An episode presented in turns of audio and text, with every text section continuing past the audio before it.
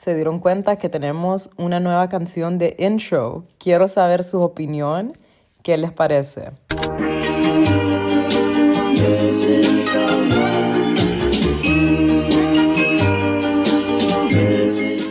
Hola, hola, bienvenidos a otro miércoles de Sin Filter Podcast. Mi nombre es Pauli, tu host, y muchas gracias por estar acá, muchas gracias por acompañarme. Espero que te encontres muy bien.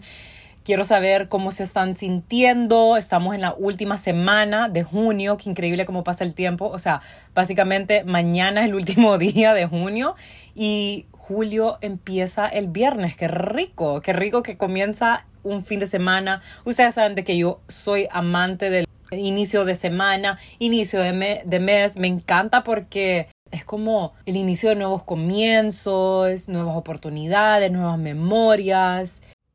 Lo siento, César me interrumpió, me llamó, pero lo que les estaba tratando de decir es que me encanta el inicio de un nuevo mes porque es como la oportunidad de nuevos comienzos, eh, nuevas enseñanzas, pero nada, espero que tengan un julio súper bonito, les mando todas las mejores vibras para que tengan un mes lleno de amor, paz, tranquilidad y muchas bendiciones. Estoy muy contenta y muy ansiosa por el episodio de hoy, ya quiero empezar porque vamos a hablar muchísimo. Tengo tantas cosas que contarles. There's a lot of tea. Eh, estoy muy emocionada y la verdad es que este es el perfecto momento. Hoy sí estoy inspirada. Déjenme tomar un poquito de vinito. Hoy sí estoy lista para hablarles de toda mi enseñanza a lo largo de todos estos años estando en redes sociales. Todo lo aprendido, los ups and downs, mis experiencias trabajando con otras personas, con otras marcas. Entonces espero que disfruten mucho este episodio porque va a estar un poco más largo del usual. Yo sé que muchas me piden que, Pablo, hacerlo un poquito más largos. Y también porque yo sé que hay muchas que están interesadas escuchar acerca de este tema. Aquí tengo sus preguntas. Yo puse una cajita de preguntas esta semana para que me hagan todas las preguntas acerca del tema. Así que voy a estar contestándolo a lo largo de que esté platicándoles eh, de este tema, o sea, en el episodio, y pueda que deje algunas al final. Pero bueno, espero que lo disfruten, pónganse cómodas, cómodos y comencemos. La pregunta del millón, ¿qué o quién te impulsó para comenzar a ser influencer? Qué risa, porque yo creo que cuando yo comencé con etiqueta negra, ni se escuchaba mucho esta palabra influencer, que by the way, no me gusta que me digan como que influencer, no sé, yo no me considero como una influencer. Yo soy una creadora de contenido, de moda, lifestyle, lifestyle, asesora de imagen, estilista, todo eso. Llámenme así si quieren, pero no influencer. Pero bueno, en ese entonces yo creo que ni se escuchaba mucho esta palabra. Eh, yo lancé la página de Etiqueta Negra en Instagram y también saqué un blog, etiquetanegrahn.com, que lo cerré hace un tiempo porque ya no le estaba metiendo a esa página, pero pronto vamos a volver a lanzar nuestra página web. Todo esto comenzó en 2017 y 2018. Entrando a mi último año de la universidad, yo estaba estudiando en New York Fashion Merchandising con Styling y la verdad es que fueron una combinación de cosas que me impulsó a lanzar esta página.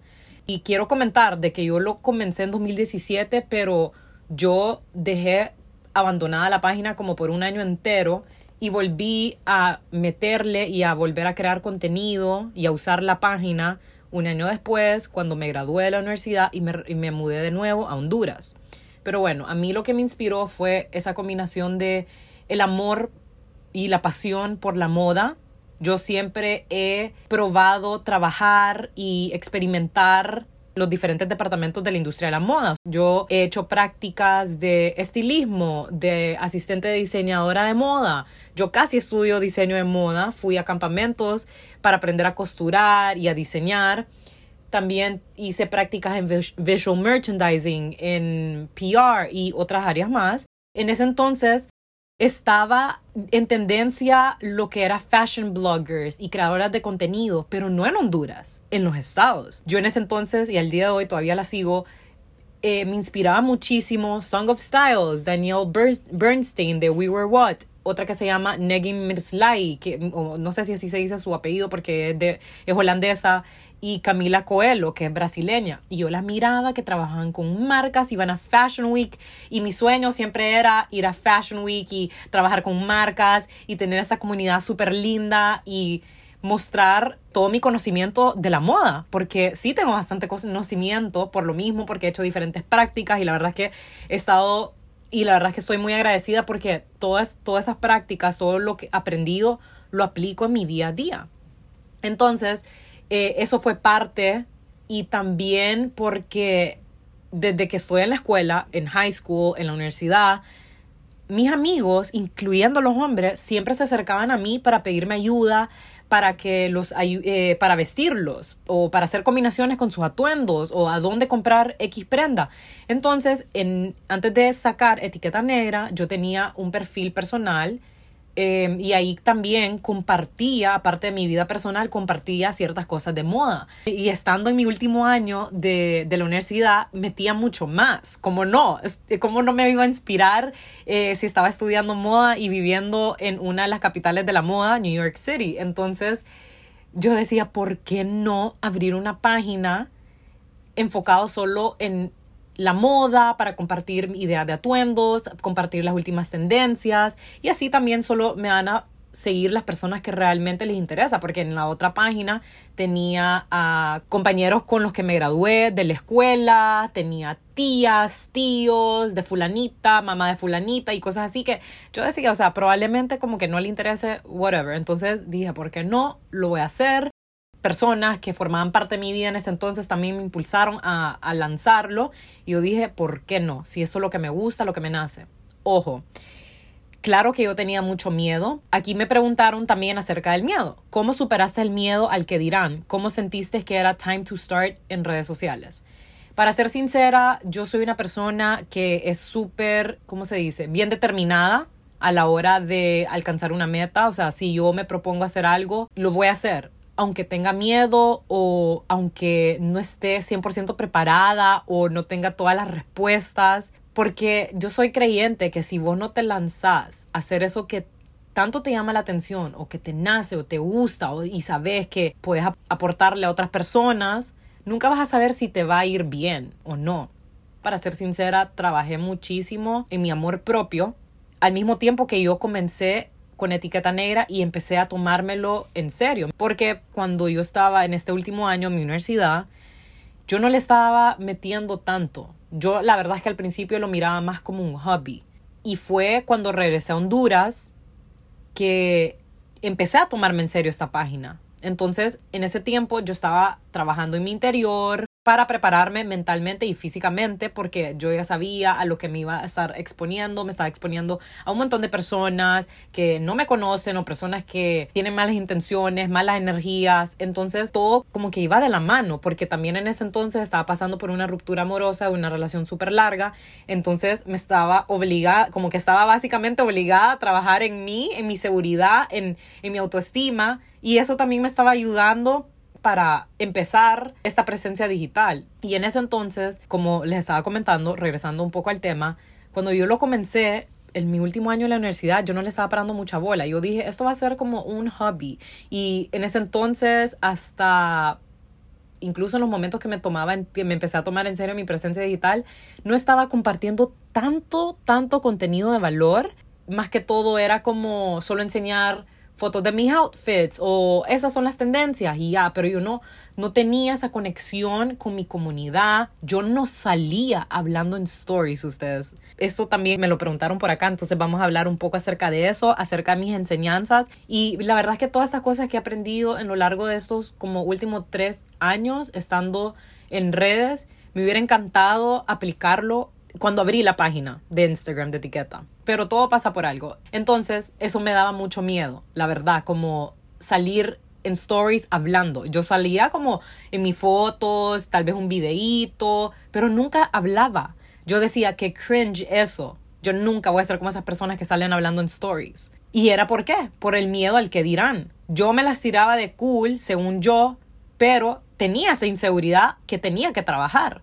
Esto va para todas esas personas que quieren empezar a crear contenido o quieren empezar a salir en sus redes de sus marcas personales o de sus emprendimientos. Empiezan a hablar en stories, empiezan a conectar con su comunidad porque eso es lo más importante y eso es lo único que importa y vamos a hablar del tema.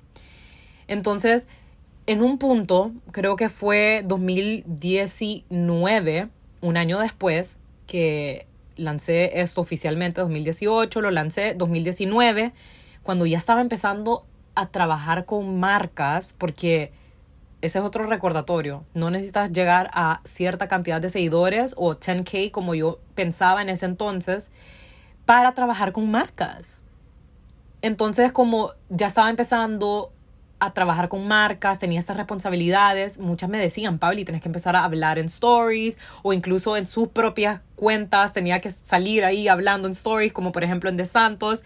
Entonces yo decía, wow, de verdad que eso es algo que lo tengo que hacer. Y la verdad que sí me daba miedo, como digo, o sea, yo decía como, ay no, me van a decir, como van a decir que, que cringy o que esto y lo otro, pero después recordé por qué empecé y que si quiero seguir con esto, tomarme mi presencia digital en serio, tengo que actuar como tal, como una profesional, por decir así. Entonces ya estaba empezando a enterarme que la mejor manera para conectar con tu audiencia es hablar a través de stories, porque la gente quiere ver quién es esta persona, quiere conectar, escuchar tu voz. Y otra cosa que me impulsó a hacer eso es porque las poquitas veces que yo salía hablando, la gente me piropeaba mi voz y me decía, Pauli, ¿por qué no salís hablando? Te queremos escuchar, que esto y lo otro. Entonces yo dije, ¿saben qué? Y estuve trabajando más y mucho más hasta el día de hoy, trabajar en mi interior, eh, hacer ese trabajo de amor propio, que eso es para toda la vida. Y empecé a recordarme como la verdad es que yo estoy haciendo esto porque me nace, porque me gusta y la gente siempre va a tener una opinión. Van a criticar, hagas o no hagas. Entonces, might as well do it. Esa fue una de mis enseñanzas principales que lo que más peso tiene no es tanto la cantidad de, seguidores que tenés, no es tanto como que el número, pero es la calidad, calidad ante cantidad, la calidad de tu contenido. Y parte de eso es ser tu versión más auténtica, de mostrarte en, en stories, eh, contestarle y tener esas conversaciones con tu audiencia. Entonces eso es algo que también voy a hablarle un poquito más a profundidad en un rato, pero esa ha sido una de las cosas que ha sido un game changer para mí. Y ya que estamos hablando acerca de cómo perder el miedo al que dirán, vamos a hablar acerca de los haters. Eso es algo que lastimosamente no lo puedes controlar. Siempre va a haber una persona que va a venir aquí a joderte la vida, a criticarte, y no lo vamos a poder controlar. Lo que nosotros podemos controlar es cómo nosotros reaccionamos de alguna persona no va a cliquear con vos y eso es algo que tenemos que aprender y eso es algo que he aprendido a lo largo de estos años.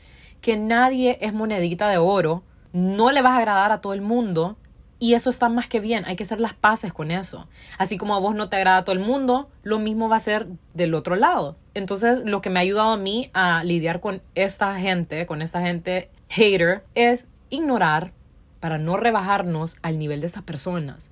Las personas que vienen a tu plataforma a tirarte un comentario grosero, dice mucho más de esa persona que de vos. Y vos decidís si te vas a tomar personal ese comentario y vas a dejar que te afecte o no. Como he logrado para que no me afecte es ponerme en los pies de estas personas, que eso es algo que lo he dicho en otros episodios en este podcast, que es ponerme en los pies de esta persona, analizar de dónde viene esta crítica.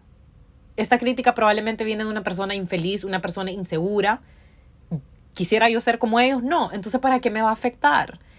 Entonces, lo mejor que puedes hacer es eso, ignorar y mandarles luz, porque estas personas, ¿qué es lo que quieren? Una reacción tuya, que te rebajes a su nivel, que vibre bajo como ellos. Entonces, no te tentes y no te dejes llevar. No me tomen a mal. Yo varias veces he contestado, al principio me molestaba, me dolían mucho más, me lo tomaba mucho más personal y le voy a contar una anécdota. no sé si este fue, no creo que fue mi primero, pero fue uno de los primeros. Eh, de una persona con la que yo quería trabajar. Me acuerdo que nos reunimos con esta persona, con esta mujer y con mi mamá. Y esta era una mujer mayor. Yo en este entonces tenía que como 20 años. 20 años. Bueno, y esta mujer, pónganle que tenía en ese entonces como sus treinta y pico años, casi llegando a los 40. Y yo quería trabajar con ella y nos reunimos para llegar a un acuerdo. Al final ella estaba muy ocupada y no podía trabajar conmigo. eh, para mi emprendimiento. Entonces, nada, ella tenía como que su trabajo, pero al mismo tiempo como que creaba contenido, al parecer. Yo ni siquiera la seguía, pero nos la recomendó alguien, una conocida, no sé. La cosa es de que vino ella un día, jamás se me va a olvidar, de la nada me dio una notificación de alguien, esta persona, que no voy a mencionar nombre, me talló en un video donde sale como exposing me, ¿verdad? Según ella diciendo de que yo una fraude, fraude, ¿verdad? Ojo, una fraude porque le estaba chepeando su contenido, que esto y lo otro, y ella comparó un contenido, un video que yo hice con el de ella. Déjenme salirme un poquito del tema para como que ayudarles a visualizar dónde estaba parada yo. Esto era en 2018, entrando 2019, cuando que no habían creadores de contenidos o no habían tantos hondureños de moda. La única que se me viene a la mente es Rosil Mejía, que, o sea, Rosil no la considero tanto como una fashion blogger o creadora de contenido, yo la considero como una empresaria porque ella empezó modelando después con su tienda The Heels, entonces yo la considero como una empresaria, no como una fashion blogger. No sé, la verdad, puede que esté mal, puede que no. Pero bueno, la cosa es de que ella es la única que se me venía a la, a la cabeza. Y alguien de mi edad, de 20 años, chiquita, haciendo contenido de modas, trabajando con diferentes marcas, trabajando con De Santos, eh, que salió en la portada de Cromos, trabajando con L'Occitane, no se miraba. No mirabas a una niña de 20 años o, o por ahí haciendo este contenido. Yo de verdad puedo decir que fui de las primeras en hacer este tipo de, de contenido, de tomarme mi presencia digital en serio. Entonces me acuerdo que también en ese entonces ni existían Reels, existían IGTVs, no existía TikTok. Entonces yo metía IGTVs, me acuerdo clarísimo, acerca de styling, eh, típico como lo que hago más o menos ahora, pero no tan como no tan cool como lo hago en ese entonces ni salía hablando, solo salía como eh, con un atuendo, después hacía un transition todo pirujo y salía en otra cosa. Y también hacía bastantes videos acerca de do's and don'ts, como que cosas que deberías de ponerte siendo hombre y mujer. Porque en ese entonces también como yo de verdad no tenía como una medio estrategia ni tenía algo planificado con mi estrategia, perdón, con mi contenido, que ya vamos a hablar de ese tema y por qué es importante porque yo quería también jalar audiencia de hombre porque yo quería darle estos consejos de moda a los hombres. Entonces, este video específico que esta mujer dijo que yo era una fraude porque le estaba chepeando su contenido, era un video que yo salía hablando de do's and don'ts de vestimenta de hombres. Porque ya había hecho una de mujer, entonces parte 2 era de hombres. Y yo salía diciendo como que hombres no usen calcetines blancos con chancletas, no usen este tipo de cargo pants, etcétera, como así súper chistoso y tuvo bastante interacción. Y esta mujer estaba haciendo uno acerca de cosas que los hombres no deberían de hacer, porque lo de ella no era de moda específicamente. Ella Ay, no, es que jamás se me va a olvidar porque qué cringe.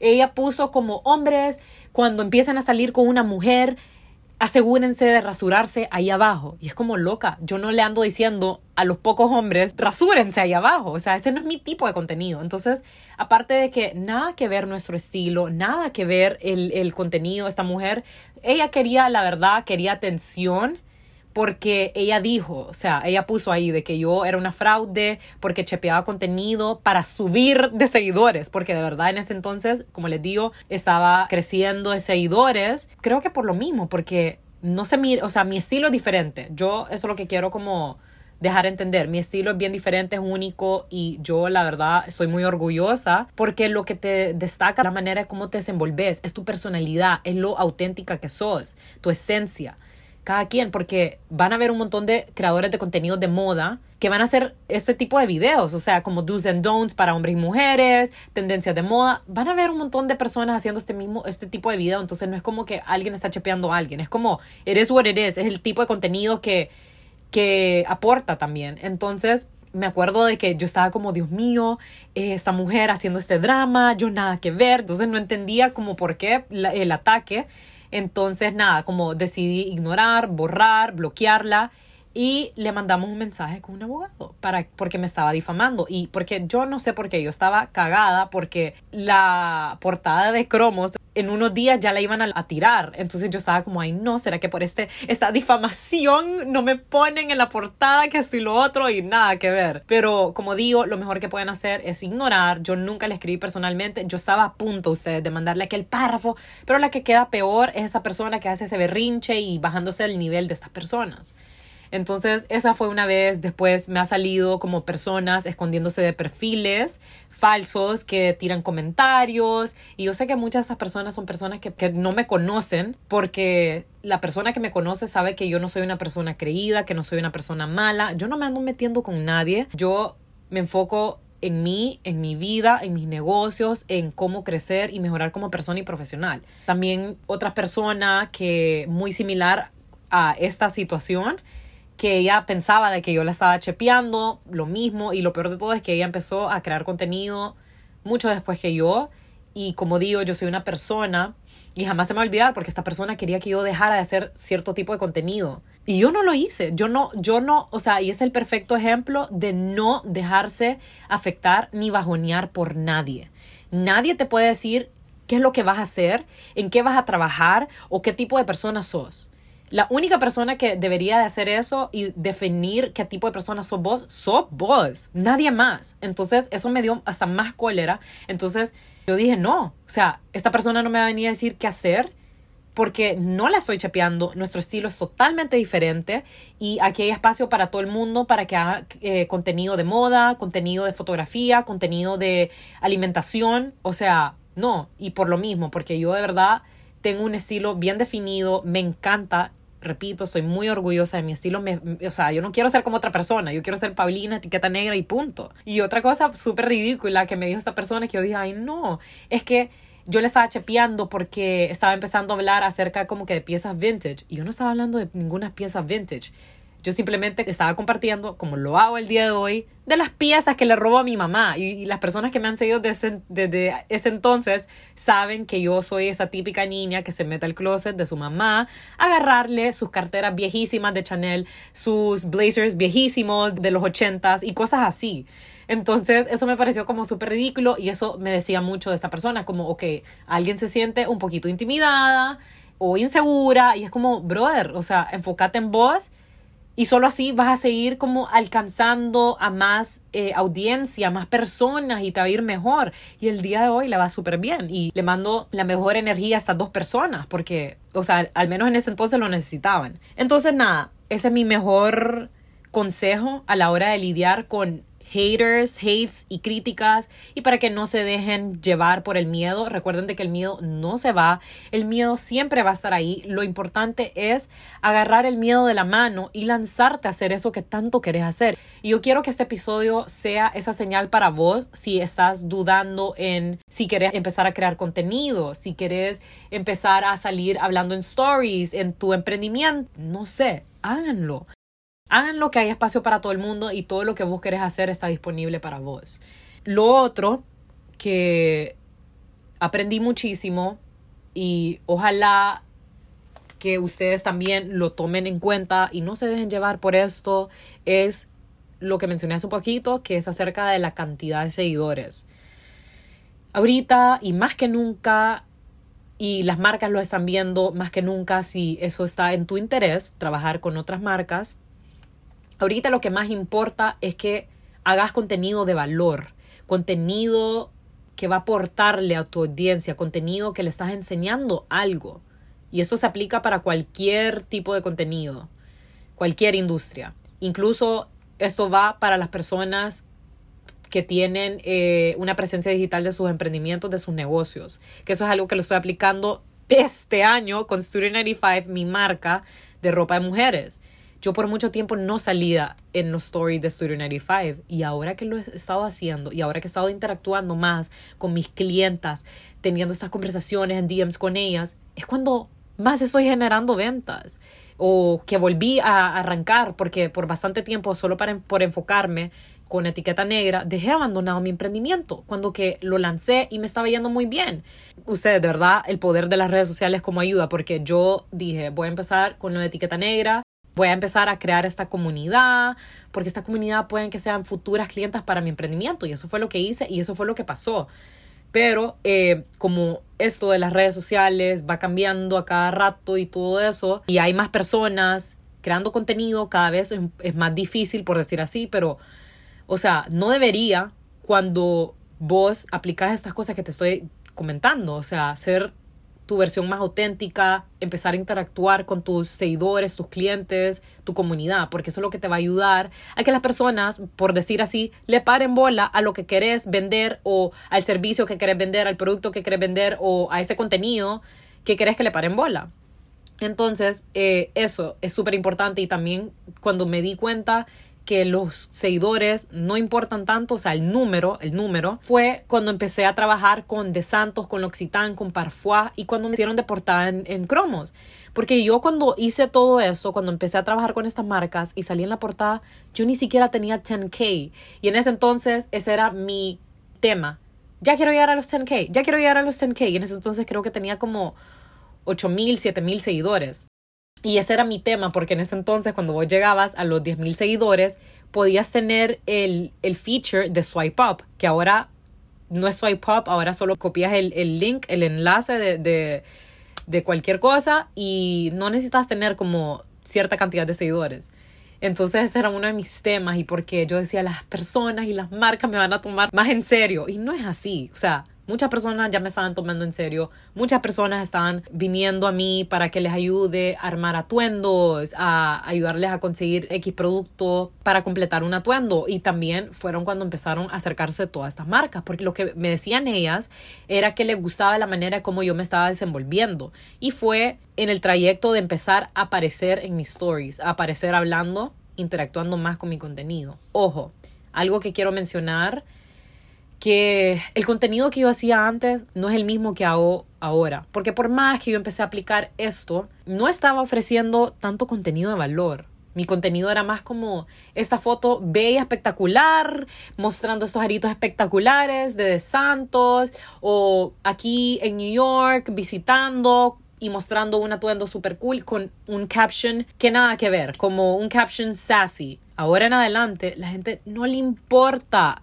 qué tanto filtro tiene tu foto, no le importa qué impecable y qué editada está tu foto, no le importa si como que tu, tu caption es como cool, como too cool for you o too blue for you, no sé, cosas así. La gente lo que le importa y lo que hace que conecte con vos es cuando mostrás ese lado tuyo un poquito más raw, un, poquito más vulnerable. Eso es lo que me ha ayudado. Increíble porque lo puedo ver desde que lancé el podcast, porque acá ustedes pueden ver de que yo me abro mucho más, cuento cosas más personales, les cuento mis enseñanzas y mis experiencias de cosas que en Instagram no los comparto. Entonces, eso también me ha ayudado a crear una mejor conexión con ustedes. A pesar de que yo no estoy hablando allá de muchos temas que hablo por acá, ustedes ya van conociendo mi personalidad un poco y, van como interactuando más y ya saben de que yo soy una persona, por decir así, de confianza. Entonces, aunque no quieran venir a, escribirme por un tema de este episodio del que escucharon y sintieron de que Paulina es una persona de confiar y que es open-minded y es abierta, le voy a escribir porque quiero que me ayude, quiero pedirle un consejo acerca de mi ruptura amorosa. Entonces, para que tomen en cuenta ahora en adelante, si quieren empezar con eso de las redes, porque la gente no conecta con una foto súper editada. Conecta más con una persona que sale hablando y sí, como que mostrando las mejores maneras para combinar esta prenda. Pero cuando salís vos y si salís un poquito despeinada, no importa y si tanto filtro, de verdad es increíble. Eso es algo que lo he visto en los últimos dos, tres años y wow, también game changer. Y ahora, para hablar un poco acerca de lo que les comenté, que es importante también tener como una medio estrategia detrás de tu contenido, un plan. Es importante saber de qué querés hablar y alguien me puso acá. Me encanta la moda, vivo en España, pero no puedo ni crear un reel. Help. Si vos querés empezar a hablar y crear contenido acerca de la moda, hacelo. Planea, escribí en un cuaderno el tipo de contenido de moda que te gustaría compartir. Te gustaría compartir noticias de moda, te gustaría compartir eh, tips de moda, te gustaría compartir eh, las tendencias de moda, qué tipo de contenido, qué puedes aportarle a las personas, qué pueden aprender de vos acerca de tu conocimiento acerca de la moda. Porque solo porque te guste algo no es suficiente, tenés que pensar qué sé yo de esta pasión que me gusta que puede aportarle a mi audiencia. Entonces lo mejor que te puedo recomendar es escribir, o sea, todas las ideas que se te vengan a la cabeza acerca de esto, escribirlo y puedes planificar, agarrar en Canva, crear como un grid y poner en un cuadrito, escribir como voy a hacer un reel acerca de esto. Después voy a poner un post carrusel acerca de todas las cosas que me han gustado este mes de la moda. Eh, después, por ejemplo, voy a poner un video de como una enseñanza que me dejó X noticia de la moda yo qué sé, cosas así. Pero es importante tener un plan y una estrategia detrás para no solo meter contenido por meter, porque como digo, o sea, meter contenido por meter, meter contenido que no va a crear un impacto a tu audiencia, no, ya no funciona. Y también quiero recordarles que vos podés hablar de más de una cosa en tus redes sociales, pero no digo que hablen de todo tipo de cosas pero al menos unas tres cosas. Hablen de tres pasiones, tres cosas que les apasionan, como por ejemplo, yo hablo de moda, hablo de amor propio, hablo de a veces como tiro contenido de lifestyle y se va de la mano con lo personal, mi vida personal porque yo te meto un reel acerca de, de algún tipo de styling tip. Después te meto un post hablando en un caption acerca de, de la importancia del amor propio y cómo me ha ayudado hasta en mi vida profesional o cómo se va de la mano con la moda. Después te meto otro reel dándote recomendaciones de un viaje que hice con César cuando nos comprometimos en Madrid, cosas así, ¿me entienden? Cuando vos lo mezclas así, no cansás a las personas, porque cuando vos metes contenido de un solo tema, a veces puede ser súper cansoso para la gente que te sigue. O sea, yo creo que la gente que me sigue no quiere ver siempre acerca de moda, moda, moda, moda. Y la verdad es que para culminar eso, cuando vos te lanzás a hacer algo que te, te gusta, a empezar a hablar de algo que te apasiona, créeme que las cosas van a fluir. La vida va a fluir a tu favor, porque eso se transmite, o sea, eso se nota, o sea, a mí cuántas veces ustedes mismas me han dicho como, Pauli, se nota tanto que todo lo que haces lo haces con mucho amor, cariño y tanta pasión.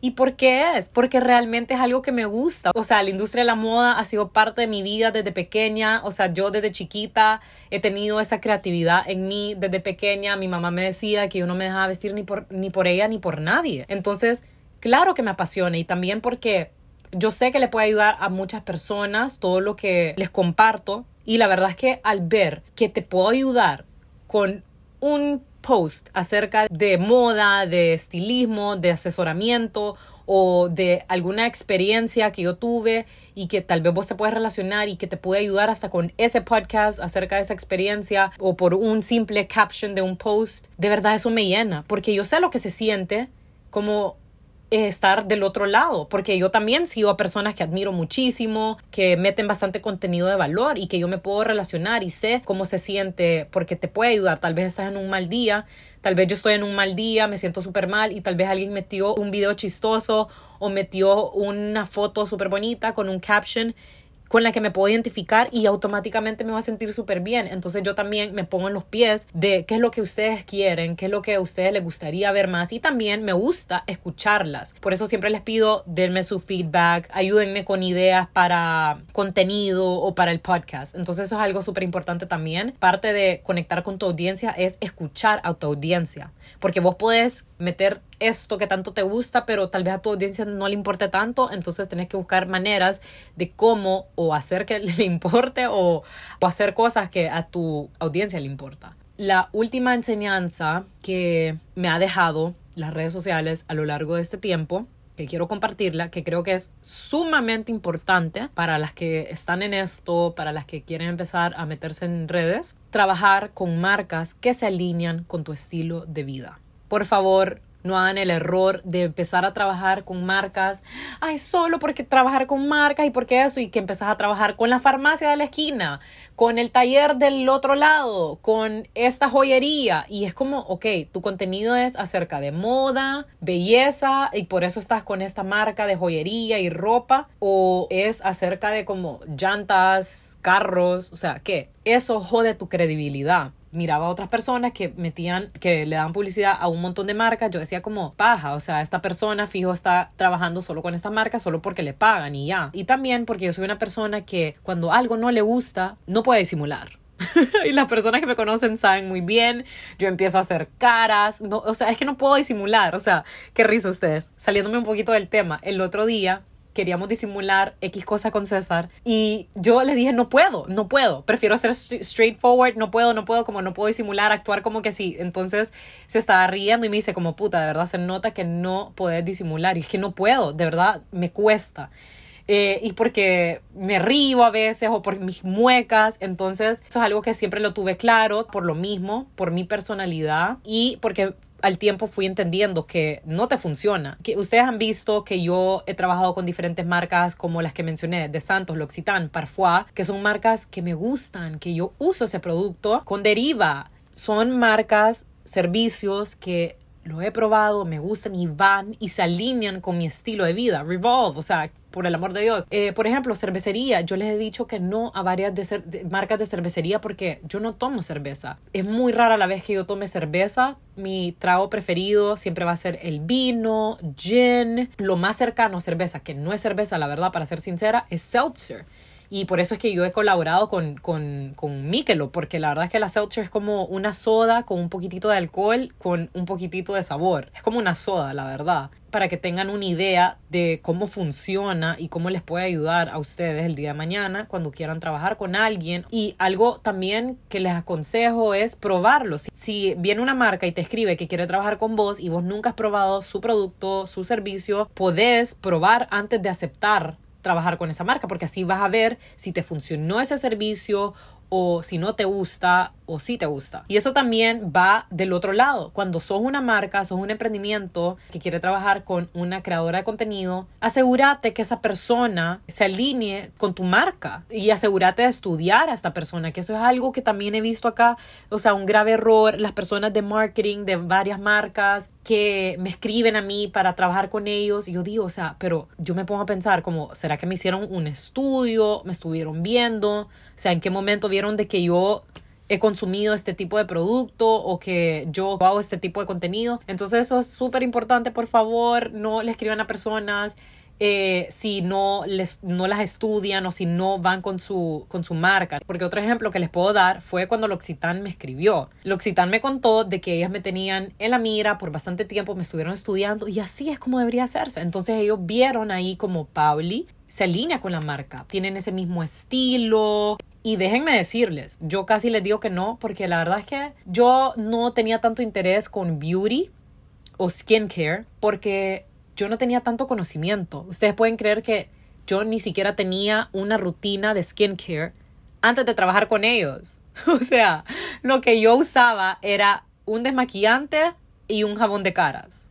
Y eso es todo pero cero cremita, cero bloqueador, que ya sé que todas esas cosas la verdad que es súper importante, especialmente si tienes 25 para arriba. Entonces yo les dije, o sea, bueno, déjenme probar los productos porque yo nunca había probado la marca. Sí sabía que la marca era súper famosa y que es súper buena y yo la, yo la conocía por mi mamá, porque mi mamá ha usado y usa productos del L'Occitane, pero yo eso fue lo que les dije antes de decirles que sí, yo quise probar los productos. Miren, yo probé esos productos y pues, ¿qué, qué, qué piensan? Me enamoré y pues claramente me he casado con la marca porque la verdad es que tiene productos muy, muy buenos. Me encanta que siempre están tratando de innovar y mejorar las fórmulas de sus cremas, de sus sueros, que son una marca súper eco-friendly. Siempre están viendo maneras de cómo reciclar sus empaques y hacerlos lo más eco-friendly posible. Y también he aprendido tanto acerca del cuidado y tratado de piel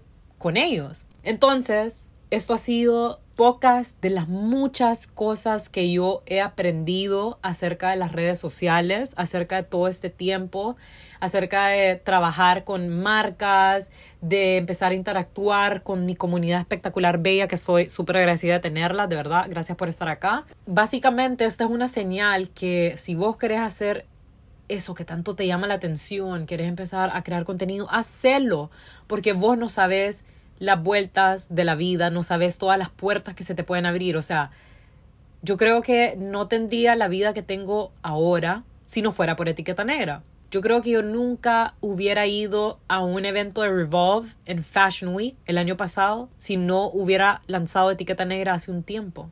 No, hubiera, no me hubiera casado con De Santos, con L'Occitane, si no hubiera lanzado etiqueta negra. No estaría dando mis asesorías de imagen si no fuera por etiqueta negra no hubiera conocido a las personas más bellas, más espectaculares por dentro y por fuera, no tendría esta conexión y tuviera estas pláticas súper enriquecedoras con ustedes si no fuera por etiqueta negra. Y por último, esta plataforma me ha ayudado tanto a mí a crecer como persona y profesionalmente y lo sigo aprendiendo y la verdad es que también me ha ayudado a conocerme muchísimo, me ha ayudado a saber qué es lo que quiero, me ha ayudado a darme cuenta quiénes son las personas que realmente me apoyan, las personas que realmente aprecian lo que hago y quiénes no, quiénes son esas personas interesantes y quiénes son esas personas interesadas.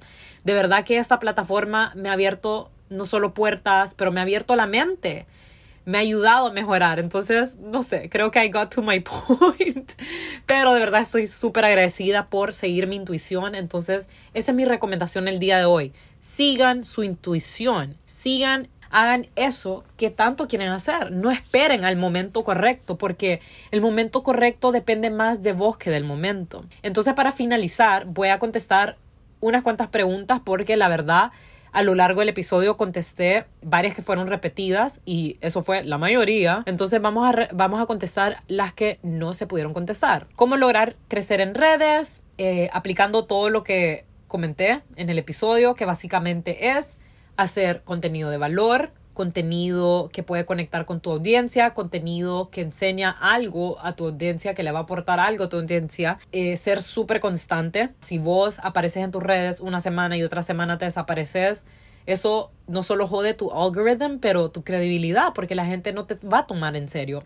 Alguien preguntó, siento que los followers que tengo acá en Instagram solo están acá para chismear Basically siento que no puedo ser yo en esta cuenta, me muero de ganas para abrir una cuenta nueva y empezar desde cero. Should I, should I do it?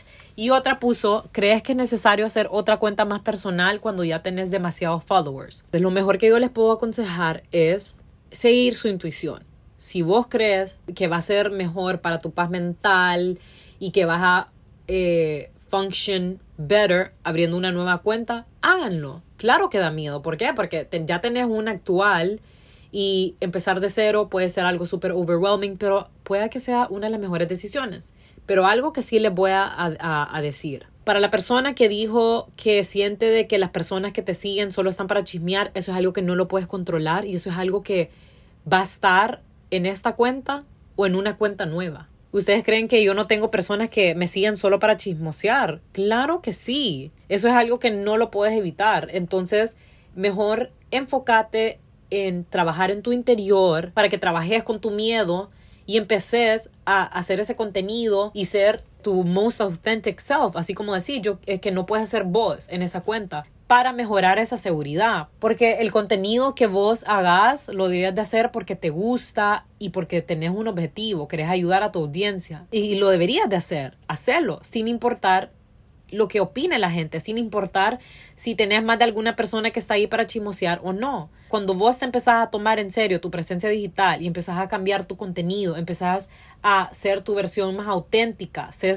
100% vos, así como van a llegar nuevas personas que van a verte y van a apreciar y van a, interactuar con vos, se van a empezar a ir esas personas que no están ahí por las mejores razones como esa de chimosear, porque ya no les va a interesar, les va a aburrir y eso es una buena señal, que eso no lo comenté. Yo antes también me sentía súper mal cuando empecé a cambiar mi contenido y empecé a aparecer en stories y toda la cosa un montón de personas me dejaron de seguir, pero quiero que recuerden de que eso es una buena señal, porque se están yendo las personas que pueden afectar tu engagement, porque, porque para qué tener personas que solo están ahí por estar, personas que no van a interactuar con tu contenido. Entonces es mejor que se vayan porque así le das espacio a esas personas nuevas que van a empezar a llegar que sí eh, les va a interesar todo lo que tenés que compartir. Y para la otra persona que dijo de que es mejor hacer otra cuenta cuando ya tenés demasiados followers. ¿Por qué quisieras hacer otra cuenta? O sea, si tenés bastantes followers, eso, se, eso debería ser una buena señal. Pero si ves que es una cuenta súper vieja, una cuenta donde tal vez compraste seguidores o que hay perfiles inactivos y todo eso, lo mejor que puedes hacer sí es abrir otra cuenta. Pero si es una cuenta que tenés bastantes seguidores, de engage with you, déjalo. O sea, ¿para qué empezar otra? Pero yo creo que si me estás haciendo esta pregunta es, por, es probablemente por eso, porque tal vez no tenés un buen engagement. Entonces, o tenés esa opción de abrir otra cuenta o cambiar tu tipo de contenido, vas a hacer como lo que le, acabo de responder a la otra persona. O sea, vas a hacer que varias de estas cuentas viejas se vayan y vas a darle el espacio para las personas que sí van a, a interactuar con vos. ¿Cómo comienzo a crear contenido? Like, I have an idea, pero no sé cómo help eh, como les estaba contando acerca de tener una estrategia, tener un plan. Entonces, primero lo primero, analiza por qué, crees, por qué querés empezar a crear contenido. ¿Cuál es tu meta al empezar a crear contenido? ¿Qué es lo que te va a hacer diferente a otras personas? O sea, hacete todas estas preguntas. ¿Querés empezar a hacer contenido de moda? ¿Querés hablar de moda, pero también de fitness? Al momento de responder estas preguntas, después sentate, escribe en un cuaderno, ideas de contenido que puedes hacer para empezar a hacerlos. ¿Dónde aprendiste a crear un podcast? ¿Qué recomiendas tener para comenzar uno? ¿Qué, recomienda, ¿Qué cursos recomiendas para aprender sobre podcast? Bueno, te full recomiendo, y esta es la última pregunta, vamos a finalizar con esta. Te full recomiendo tomar uno de los cursos de Danny Schultz. Yo actualmente estoy tomando The Content Formula eh, y de verdad que he aprendido muchísimo. Esa mujer de verdad es una genia, sabe qué pedos. En un módulo te enseña todo acerca de podcast, cómo empezar un podcast, cómo editar un podcast, cómo meterle un intro song y todas las cosas. entonces te lo puedo recomendar porque te va a ayudar a cómo usar tus redes estratégicamente, tu podcast estratégicamente y cómo empezar un podcast. Y la verdad es que yo aprendí solita, yo hice un podcast hace unos años, en 2020, la verdad, durante cuarentena con otros amigos. Simplemente nos metimos a YouTube, cómo funciona, qué tipo de host podemos usar, cómo se mete a Spotify, cómo se mete a Apple Podcast. La verdad es que esto fácilmente lo puedes encontrar en YouTube, en Google, todas esas respuestas. De verdad es mucho más fácil de lo que piensan hacer un podcast. Entonces, jóvenes, ese ha sido todo mi tea y recomendaciones acerca de las redes sociales.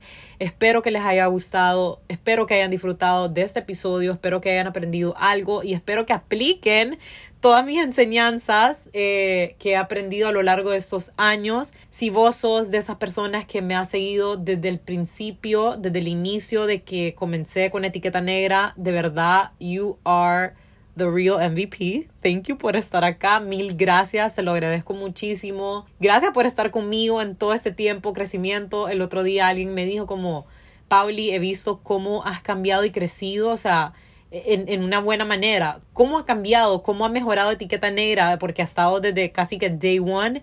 Entonces la verdad es que es bien bonito también como ver atrás. Por más de que yo a veces puedo decir como, puchica, hubieras querido saber todas esas nuevas estrategias o maneras de cómo tener una mejor conexión con tu comunidad, pero la verdad es que todo pasa por algo y el día de hoy estoy muy contenta con todo lo que hago, con la comunidad que, que tengo. Entonces, si te gustó este episodio, te súper agradecería si le das un rating y si lo compartís con tus amigos, con tus amigas, en tus redes, metallas. Y también ya saben que si quieren hablar de este tema, me quieren seguir pidiendo consejos, ya saben que me pueden encontrar en Instagram yo estoy como arroba etiqueta negra guion bajo guion bajo y nos vemos el próximo miércoles. Bye.